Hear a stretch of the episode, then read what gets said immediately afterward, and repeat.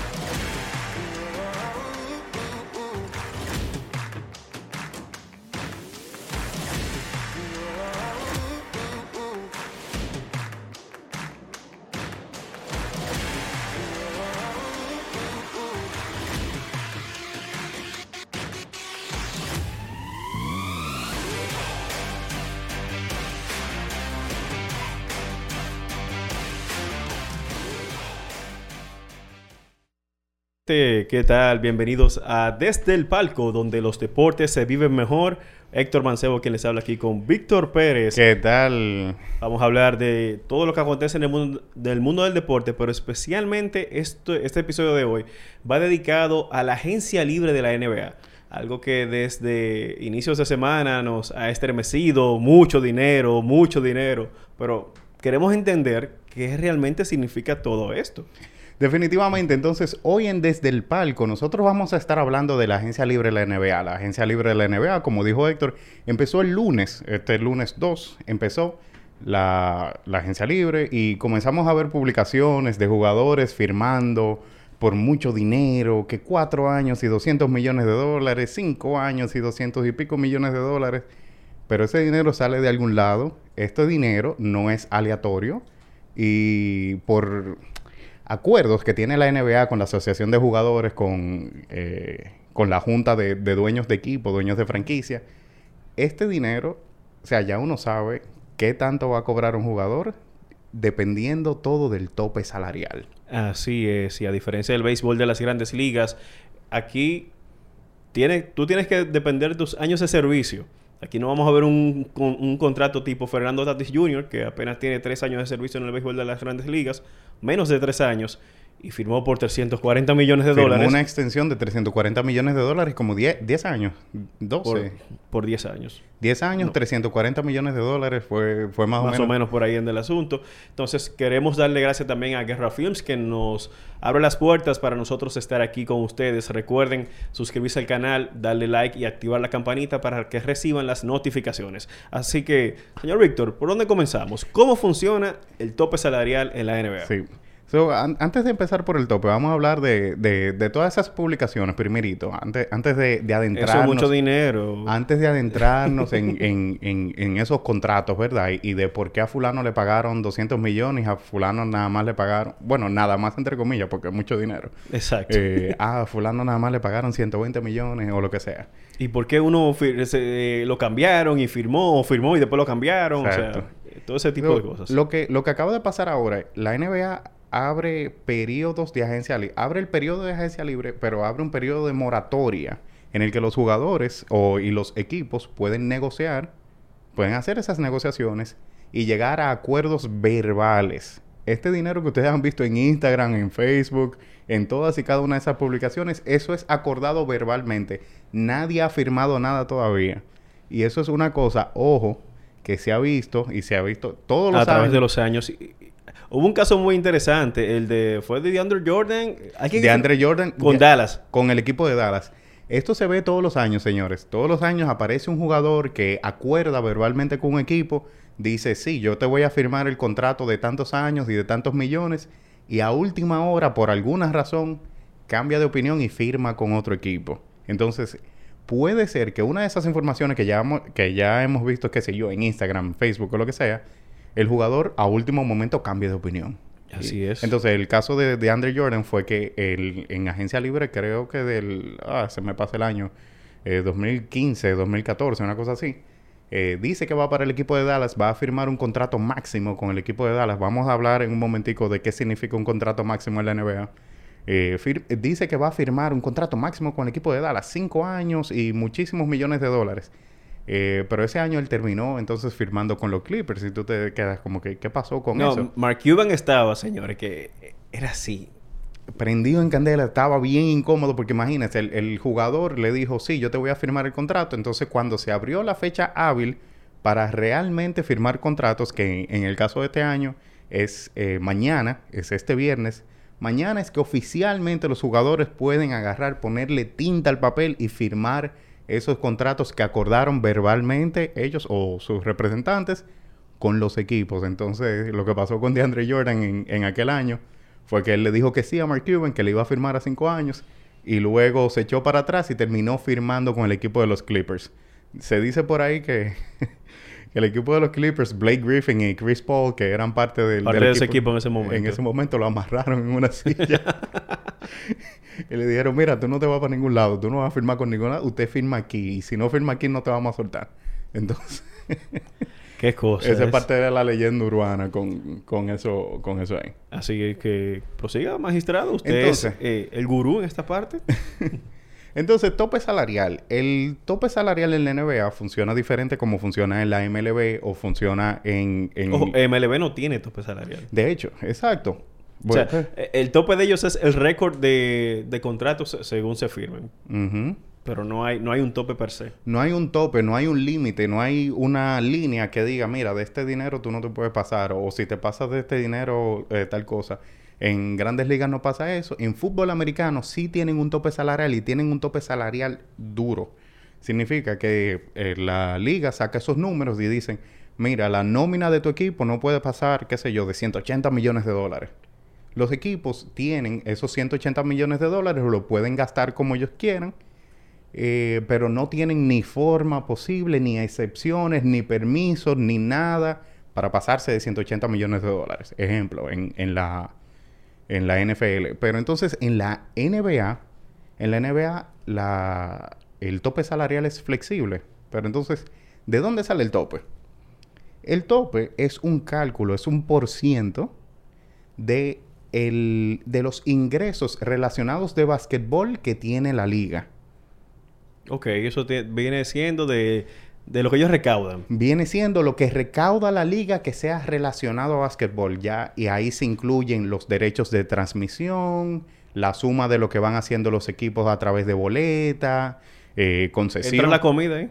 Entra la comida, de hecho, entra la comida. La, la comida que venden en los estadios, la comida que venden en los kioscos, la palomita que vende afuera, entra de dentro de los ingresos que están relacionados al básquetbol. Claro, porque imagínate tú, 15 mil o 20 mil personas comiendo y bebiendo. Pero, óyeme. Si en la pelota invernal aquí se genera mucho dinero en cantina, Bueno, imagínate Bueno, en NBA. Mira, mira, miren la final de la NBA de este año, que el, el- el equipo de Milwaukee, De Milwaukee tenía más gente afuera que lo que tenían dentro del... del de la arena, del estadio, del, del Pfizer Forum, del estadio, tenían 60 mil personas afuera. Imagínate entonces 60 mil personas comiendo y bebiendo palomitas. eh, Para la próxima, yo... ¿Tú crees que... Un paréntesis en esa parte. Dado esa, ese, ese acontecimiento que pasó en Milwaukee de 60 mil personas afuera, ujú. ¿podríase llegar en un futuro que una final de NBA se dispute en un estadio de fútbol? En un estadio de Porque fútbol. hicieron un juego de estrellas así una vez. En Hicieron- el Cowboy Stadium. Sí, eh, ya la, la final, no sé, no sé qué tanto, porque hay una ventaja de localidad y hay una ventaja que tú consigues. No, pero me, al me- poder- me refiero, Milwaukee. Milwaukee tiene equipo de fútbol, corrígeme. eh, Green Bay, la, la franquicia de Green Bay, los Green Bay Packers. porque están en Wisconsin. Juegan en Wisconsin, que es básicamente el mismo estado donde está Milwaukee. Ok, supongamos que... Que de hecho, Aaron Rodgers tiene acciones en el equipo de Milwaukee. Es parte de los Qué bien, ¿eh? de los ¿Ya se reportó? Eh, ya se reportó. Sería interesante ver ese caso, pero vamos a seguir. Porque el Exacto tiempo como, apremia. como- exacto, como la final de la NBA son siete juegos y no es uno solo, entonces es más La difícil. logística Sí, es un poco sí, más sí, complicada. Entonces, nada, el, entonces se calcula, eh, en este caso, se calcula como un 44 punto tanto por ciento de esos ingresos que tiene la liga relacionados al básquetbol. Y ese, ese 44% de todos esos ingresos, que están los derechos de transmisión, lo que hacen los equipos en boletería, eh, y En la fin, cantina. en exacto. fin, todo eso se divide entre todas las franquicias de, de la liga. En este caso, los 30 equipos. Entonces, ese resultado de ese 44% lo divido entre 30 y eso es lo que me va a dar el tope salarial de ese año. Entonces, el tope salarial significa el dinero que tiene un equipo disponible para pagar su nómina, para, para comenzar a, a ofrecerle contratos a los jugadores. Así es. Bien, bien, bien hasta Vamos ahí. bien, vamos bien hasta ahí. Vamos Sí. bien hasta ahí. Bien, vamos bien hasta ahí. Perfecto.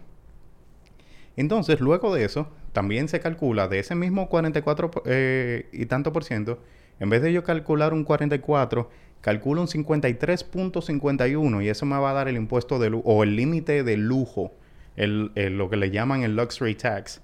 Ese límite de lujo es una penalidad que se, se le cobra a los equipos que se pasan de nómina. Entonces, este año, o para el- la temporada 2021-2022, el tope salarial es de 112 millones de dólares, 112.4, y el límite de impuestos de lujo, el, el- el luxury tax, es de 136 millones. Y esos números son importantes, principalmente el, el número del tope salarial, porque esos números determinan los salarios de los jugadores. Wow. A diferencia de grandes ligas, a diferencia de, del fútbol americano, los salarios de los jugadores, específicamente los salarios mínimos y los salarios máximos, están atados al tope salarial porque son un por ciento de ese tope salarial. Entonces, ese salario mínimo, ejemplo, el- tu sueldo mínimo, eh, vamos a decir Sí. el sueldo mínimo de fulano en tal empresa, eh, imagínate que pa- para el empleador que tú tienes te digan, mira, el sueldo mínimo tuyo va a ser, qué sé yo, el 5% de lo que hace el departamento. En la, en la NBA, el sueldo mínimo es, eh, creo que es como un 2 o un 3% del, del tope salarial. Y ese sueldo mínimo va subiendo dependiendo cuántos años tú tienes en la liga. Vamos a hablar ahora un poquito de eso. Y el sueldo máximo, entonces, se divide de la siguiente manera. ¿Cómo se divide? Si tú tienes de 0 a 6 años de experiencia en la NBA, puedes cobrar un 25% del tope salarial. Si tienes... Ok, dame yo sacar mi calculadora. sí, porque vamos, vamos a tomarlo en base a 112 millones, ¿verdad? Exacto, 112 millones. Un 25% de 112 millones.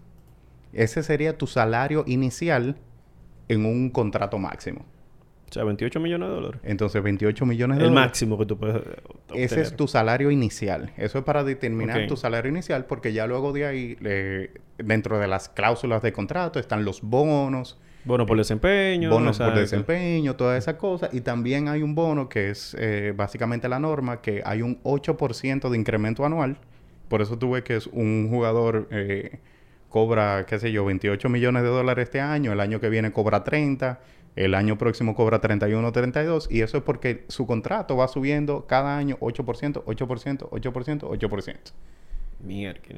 ¿Tú, eh, ¿Tú estás viendo 28 millones? Como si nada. Como si nada, ¿verdad? Sí. Así, 21, y esto es un sueldo así como normal. O sea, eso es... Sueldo mínimo. Eso es sueldo mínimo. O sea, Eso como, es- como aquí son 20 mil pesos, sueldo, el salario mínimo. Son son Ese- 28 milloncitos nada más. Entonces, Madre mía. entonces, ¿Chris Duarte va a ganar eso? no. ok, está bien, siga. Entonces, el, el, el, la- el otro nivel, el otro escalón, son los jugadores que tienen de 7 a 9 años de experiencia. Cobran, esos pueden cobrar hasta un 30% del, del tope salarial. Y entonces es. los jugadores que tienen 10 o más años de experiencia pueden cobrar 35% del tope salarial. Así es. Lo, lo voy a hacer el máster, que nosotros tenemos una imagen donde detalla justamente, es como un prorrateo de esos, de esos años. Sí. que van. A ver, a ver si lo podemos poner ahí en pantalla. En el, en el guion, exacto. Justamente tenemos un, un apoyo. De ahí podemos ver. Eso es lo que ha ido evolucionando la liga desde 2019-2020 y la proyección que se tiene para el 2023-2024. incluso. Exacto, porque esas proyecciones, la, la NBA le va, le va haciendo esos favores a las franquicias. Tiran Para un- que se preparen. tiran unos números y dicen, mira, para la temporada próxima, para la temporada dentro de dos años o dentro de tres años, yo pronostico que el tope, eh, bueno, el tope salarial, bueno, sí, que el tope salarial va a ser tanto. Y ya en base a eso los equipos pueden programarse y pueden decidir si le dan un contrato de, de- de tanta cantidad a un jugador, Y, y arreglar los años, todo dependiendo y haciendo rejuegos con ese tope salarial. Qué bien. Y todo eso definitivamente... Y todo eso definitivamente eh, influye en lo que los jugadores pueden cobrar. Eh, Así es, eh, lo que el máster no- nos va colaborando con esa parte. Vamos a hablar algo de muy interesante, que son los derechos de Larry Bird. Ok, los bird rights. Los derechos del pájaro, si lo decimos en español. Mm, ¿O del ave? Yo no sé si tú lo quieras traducir así. No, pero o sea, tranquilo, claro. no- por eso es que no se puede decir las cosas como usted las lee en inglés o en Sí. español, traducirla al idioma que guste. Definitivamente, señores. Entonces tienen que tratar de, de no traducir literalmente Sí. todo lo, lo, lo que ven por ahí. Exactamente. Exacto, es una comparativa eh, basada en el tope salarial de lo que podía cobrar un jugador, eh, el salario máximo de un jugador, dependiendo los diferentes topes salariales de cada año. Y ahí se fijan de 0 a 6 años, de 7 a 9 años, o un jugador con más de 10 años de experiencia. Y entonces ahí tú ves la, la diferencia en salario que tiene, que tiene un jugador con el otro, simplemente por qué ta- o por qué Por los años de servicio que tiene. por en los años liga. de servicio que tiene la liga, que no tiene nada que ver con, eh, Desempeño. con desempeño. Esto no tiene nada que ver. Esto simplemente dice, ok, tú eres un veterano de tantos años, lo máximo que yo te puedo pagar es tanto. Pero está muy bien. Entonces, por eso tú ves que hay veces que hay un jugador eh, que cobra lo mismo que otro jugador que puede ser hasta muchísimo mejor que él. Porque eh, ambos tienen los mismos años de experiencia en la liga y califican para el, para el mismo tipo de contrato. Así es. Incluso eh, poniendo un ejemplo, veo aquí que PJ Tucker firmó fue por 15 millones de dólares. Exacto. Ya de- de- de- vamos a ver de la escala. Bueno, eso fue lo que él firmó. Él podía alcanzar el máximo. Exacto, el, el máximo podía alcanzar otra cosa, pero ya di- dime tú, tú no quieres comprometer 35% de tu nómina porque estos numeritos te ayudan a determinar, qué sé yo. Yo quiero comprometer 25% de mi nómina o 30% de mi nómina o 35% de mi nómina en un solo jugador. En PJ Tucker. Eh, bueno, y entonces en este caso sería PJ Tucker. No, pero ¿verdad? PJ Tucker hace su tarea, profesor. Él, él, hace su tarea, es bueno, pero no un jugador para tú hacer un sacrificio de, de tu No, de tanto no, eso, de, eso es cierto, de, tanto dinero de tu nómina. Entonces, ¿con qué, con, qué vas a contratar a otros jugadores? Entonces. Así nos cuadra. Va, un paréntesis, vamos a saludar a Jenny Antigua, quien está con nosotros a través del chat, y a Adeline. Ah, Adeline. Que le hizo la boca agua de que escuchó esa suma de dinero. ay, ay, ay, ay, ay, ay, ay. ay. Bueno, entonces, hablando de esos de los, de los bird rights, de los, derechos de Larry Bird, esto se inventó porque los Celtics en, en su tiempo necesitaban contratar a Larry Bird nuevamente. Larry Bird ya tenía unos, unos buenos años con los Celtics. De hecho, nu- nunca jugó para otra franquicia. Pero ya los Celtics habían comprometido su nómina en otros jugadores. Ya habían firmado, qué sé yo, 10, 12 jugadores del equipo. Tenían la nómina comprometida y no tenían el espacio para firmar a Larry Bird dentro de la nómina. Y ellos le dijeron a la liga, óyeme, eh, Algo así, no podemos. Óyeme, de algo, ¿cómo, cómo yo puedo, si no tengo espacio, cómo yo, eh, eh, di- dame una forma de yo poder contratarlo, porque este es mi jugador, este es el jugador que ha estado en mi equipo todo este tiempo. Entonces, ¿cómo, cómo lo hago? Entonces la liga se inventó ese mecanismo eh, y entonces se le puso ese nombre, Eh, se le puso ese apodo, eso tiene otro nombre. rights. Pero se le puso ese apodo y entonces por eso se llaman los bird rights. Los bird rights son, son importantes porque permiten exactamente que un equipo que, aunque esté sobregirado en nómina, pueda ofrecerle un contrato a su propio jugador. O un jugador que tiene más, eh, tres o más años de experiencia, eh, tres o más años, perdón, De jugando- servicio de servicio con el equipo. con ese equipo. Entonces, Excelente. entonces el equipo puede pasarse de nómina firmando a su propio jugador. Así es. Entonces vamos a hablar sobre las ex- extensiones de contrato que se han dado en esta, bueno, de lunes para acá. Y tenemos a Trey Young, que fue un 30%. Y también a Shai Gilgius Alexander. Julius Alexander. Del equipo de Oklahoma. Esos jugadores, ambos eh, son del, del, del draft del 2017. Si lo piensas, solamente tienen cuatro años de servicio Cuatro en la años, liga. exacto. Y entonces eso no concuerda con lo que yo te dije ahorita, porque ahorita, ahorita mencionamos que un jugador de 0 a 6 años de experiencia puede firmar a 25% del tope salarial, pero ellos firmaron a un 30% del, del tope salarial. Y de ahí es que viene la, la, eh, esa imagen, creo que tenemos una imagen por ahí también, una sí, grafiquita. firmó por 5 años y 207 millones de dólares. Cinco años y 207 millones de dólares. Entonces tú dirás, si tú sacas la calculadora, tú dices, bueno, eso, esos números me dan solamente si el salario empieza en 30% y no en 25%. Ujú. Pero eso pasa porque hay otra regla. Se llama la regla de, de Derrick Rose. Hay de todo. O ese hay de todo la ese- viña del ese- señor. Ese, es como el apodo. Entonces, Sí. la, la regla de Derrick Rose, eh, que realmente se llama la extensión de novato designado, en, en esos términos legales de la NBA, es que si el jugador eh, tiene en los últimos años, en los últimos tres años, ha sido nombrado a equipos All NBA, ha sido nombrado All Star, ha recibido algún premio individual como jugador defensivo del año, como jugador eh, como MVP, eh, esos tipos de premios individuales, entonces el jugador, yo puedo extenderlo, yo como equipo, puedo extenderlo eh, un año antes de que empiecen las negociaciones y puedo ofrecerle el dinero que le tocaría si tuviera más años de experiencia. O sea, el, el dinero del próximo escalón. Entonces, en el caso de eh, Shea Gilgi- Gilgeous Alexander y de Trey Young, que en otras circunstancias le tocaría un 25%, ellos son elegibles para ese 30% porque cumplen con esas condiciones. Así es. Y ahora, y el señor Stephen Curry, que tiene dos contratos, o sea, firmó otro contrato de más de 200 millones de dólares. Y él, él- él había firmado uno anteriormente. Entonces, ¿cómo se maneja ese caso? Con un 35% de este, este, el chico maravilla.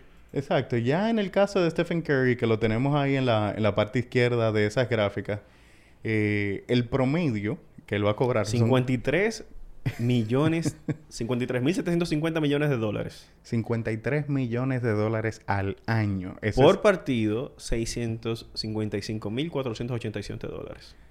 Se lo llevaron bien, porque por, por cada segundo que él esté jugando va a ganar 227.59. Claro, no que él esté jugando, sino por cada partido. por cada minuto de cada de partido cada que partido, aunque él no juegue. Pero entonces, exacto, el- en el caso de Stephen Curry, él simplemente, como ya tiene más de 10 años de experiencia en la liga, entonces él aplica para un 35%. Y cuando, anali- eh, cuando sacas ese número de cuando vaya a empezar la extensión, que no es este año, sino el año que viene, entonces 35% con, con, ese, con ese estimado de los ingresos de básquetbol de la liga, entonces es que comienzan a salir estos números. Y entonces Stephen Curry va a cobrar más de 50 millones de dólares al año a partir de la temporada próxima. Oh, Dios mío, qué cosa. Y también vamos a hablar de la modalidad de sing and trade, De o firma y cambio. El sign and trade. El sign and, el trade es otro mecanismo que se ve mucho también para estas fechas porque los, eh, los equipos necesitan, necesitan rearmarse, necesitan cambiarse. Pero la, la modalidad esta es, es un poco diferente y es un poco interesante porque en vez de yo simplemente cambiar un jugador por otro, es que yo tomo a mi propio jugador, lo firmo e inmediatamente yo lo firmo una extensión que mínimo tiene que ser de tres años para, para que aplique para un escenario de sign and trade. En el momento que yo lo firmo, en ese mismo momento yo lo cambio y lo mando para el equipo donde el jugador realmente quería ir. Pero ese salario lo va a pagar el equipo que lo recibe. Ese salario lo paga el equipo que lo recibe. Exacto. Entonces, eso es una forma que tiene un equipo de, de no perder un jugador en agencia libre y quedarse con las manos vacías. Porque yo simplemente tomo mi jugador, mi jugador hizo negociaciones con el equipo B. Hizo negociaciones con el equipo B. Dijo, óyeme, eh, el equipo B me va a ofrecer, qué sé yo, 80 millones de dólares por tres años. Y tu equipo, tu propio equipo, dice, bueno, yo estoy eh, sobregirado de nómina, no puedo pagarte ese dinero, pero tampoco te quiero perder en agencia libre por nada. Entonces, si llegan a ese acuerdo, el equipo B recibe al, al jugador que, que siempre quiso, le paga el dinero que le iba a pagar, y el equipo A entonces recibe eh, recibe algo a cambio. Recibe algún jugador, Claro. algún, jugador eh, algún jugador joven, Algún pick. algún, algún pick, alguna selección del, de- del draft y no se queda con la mano vacía. Así es, incluso los Bulls de Chicago, entonces que entraron en esa modalidad que adquirieron a DeMar DeRozan, pero los eh, dieron a cambio a Tad Young Y también dos picks de primera ronda para un juego partido, eh, una un ronda un draft eh, futuro y también dos picks de la segunda ronda en años futuros también. Exacto. Entonces, a diferencia, mira, del mercado de, de agencia libre de MLB o como la fecha límite de cambios, que justamente fue la semana pasada, vimos equipos que se desprendieron de esos jugadores, pero ya el equipo que los recibe es que se va a encargar de negociar con esos jugadores a ver si se quedan con ellos. Exacto. O si esos jugadores deciden mejor irse a la agencia libre. Va, va a estar muy interesante ese caso. Pero eso es para otro capítulo. Eso es para el, oh, para el que viene. Podemos hacerlo para el que Sí, sí, viene. podemos hablar, porque eso fue muy interesante. El caso de Rizzo, Chris Bryant y Javier Baez, que los dos, los tres están rindiendo su- en sus equipos. Ayer lanzó Max Scherzer contra Houston en Los Ángeles Dodgers. O sea, fue una locura ese partido. Y casi que, se, lo- casi que Houston le, le gana, regresa de atrás. Pero vamos a hablar entonces ya de Dennis Schroeder, quien rechazó una un contrato en medio de la temporada de Los Ángeles eh, Lakers y ahora se quedó. Jalando aire, Lo que pasa dicen. con Dennis Schroeder, el caso de Dennis Schroeder, eh, bueno, yo pensé que había puesto algo ahí, pero parece que no. El caso de Dennis Schroeder es que él está en su año de contrato con los Lakers. O sea, cuando uno dice año de contrato es que ya este es tu último año antes de, de, de tú cumplir con tus años de contrato y, e irte en agencia libre. Como él estaba en su año de contrato, los Lakers, como son el equipo que tienen sus, sus derechos, podían ofrecerle una extensión. Los Lakers lo hicieron y dijeron, mira, te vamos a dar 84 millones de dólares a cuatro años. Dennis Schroeder dijo, no, yo valgo más de 84 millones de dólares, yo valgo 100. Él, bueno, de hecho él dijo, yo valgo de 100 en adelante. Oh my God. Él rechazó esa oferta, rechazó la extensión de los Lakers, rechazó 84 millones de dólares a cuatro años. Eh, empezó la agencia libre, empezó la agencia libre y ninguno de los equipos que tenían espacio disponible, eh, qué sé yo, equipos como Chicago, equipos como eh, Miami, New te- York, equipos como New York, ninguno de esos equipos le ofrecieron el contrato que él estaba buscando. Los Lakers comenzaron a firmar jugadores. Empezaron a traer su, su, Hicieron su el- asilo, digo, perdón, sus jugadores veteranos para... Ese equipo va a ser muy interesante. hicieron el cambio por Russell Westbrook, eh, completaron su nómina y no tienen forma entonces de pagarle a, a, a Dennis Schroeder lo que está pidiendo. Por- Entonces se le secó el mercado y ahora Dennis Schroeder básicamente está en un limbo y se quedó sin pito y sin flauta. Como dicen por ahí un dicho, es me- mejor un pajarito en la mano que mil volando. Mm. Así que eh, nada, como habíamos hablado en inicio también, ya la fecha para hacer oficiales esta firma de contrato es a partir del día de mañana, 6 de agosto. Eh, ahí vamos a ver ya todo lo que eh, salió en las redes a través de ESPN, Adrian Wojnarowski, que fue de los primeros que siempre ha, actualizado. Entonces, vamos a ver qué va a surgir ahí. Y ya para ir despidiendo, porque este episodio es muy cortito y breve, un condensado realmente, Sí. para que entiendan lo que está sucediendo en el mundo de la agencia libre de la NBA, esos topes salariales, cómo funcionan. Gracias al profesor Víctor, que vino hasta con un abriguito y todo. Ay, profesor, pero usted está bien. Sí, le, falta la- le faltó la manzanita. Y a la próxima le mostré una. Ya, ya, ya, ya, ya, ya, ya. Así que también vamos a saludar a, las- a los bengaleses que están eh, activos con nosotros, con Guerra Films. Y nada, queremos agradecer a todos los espectadores. Recuerden suscribirse al canal de Guerra Films. También darle, el like, eh, darle like al contenido, compártanlo.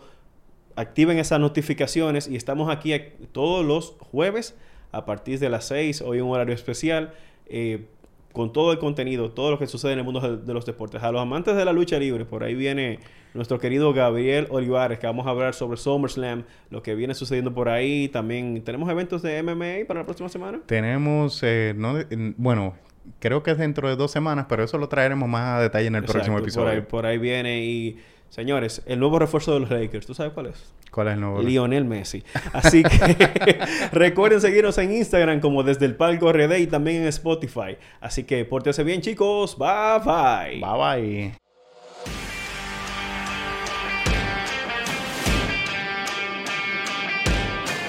Los deportes se viven mejor desde el palco.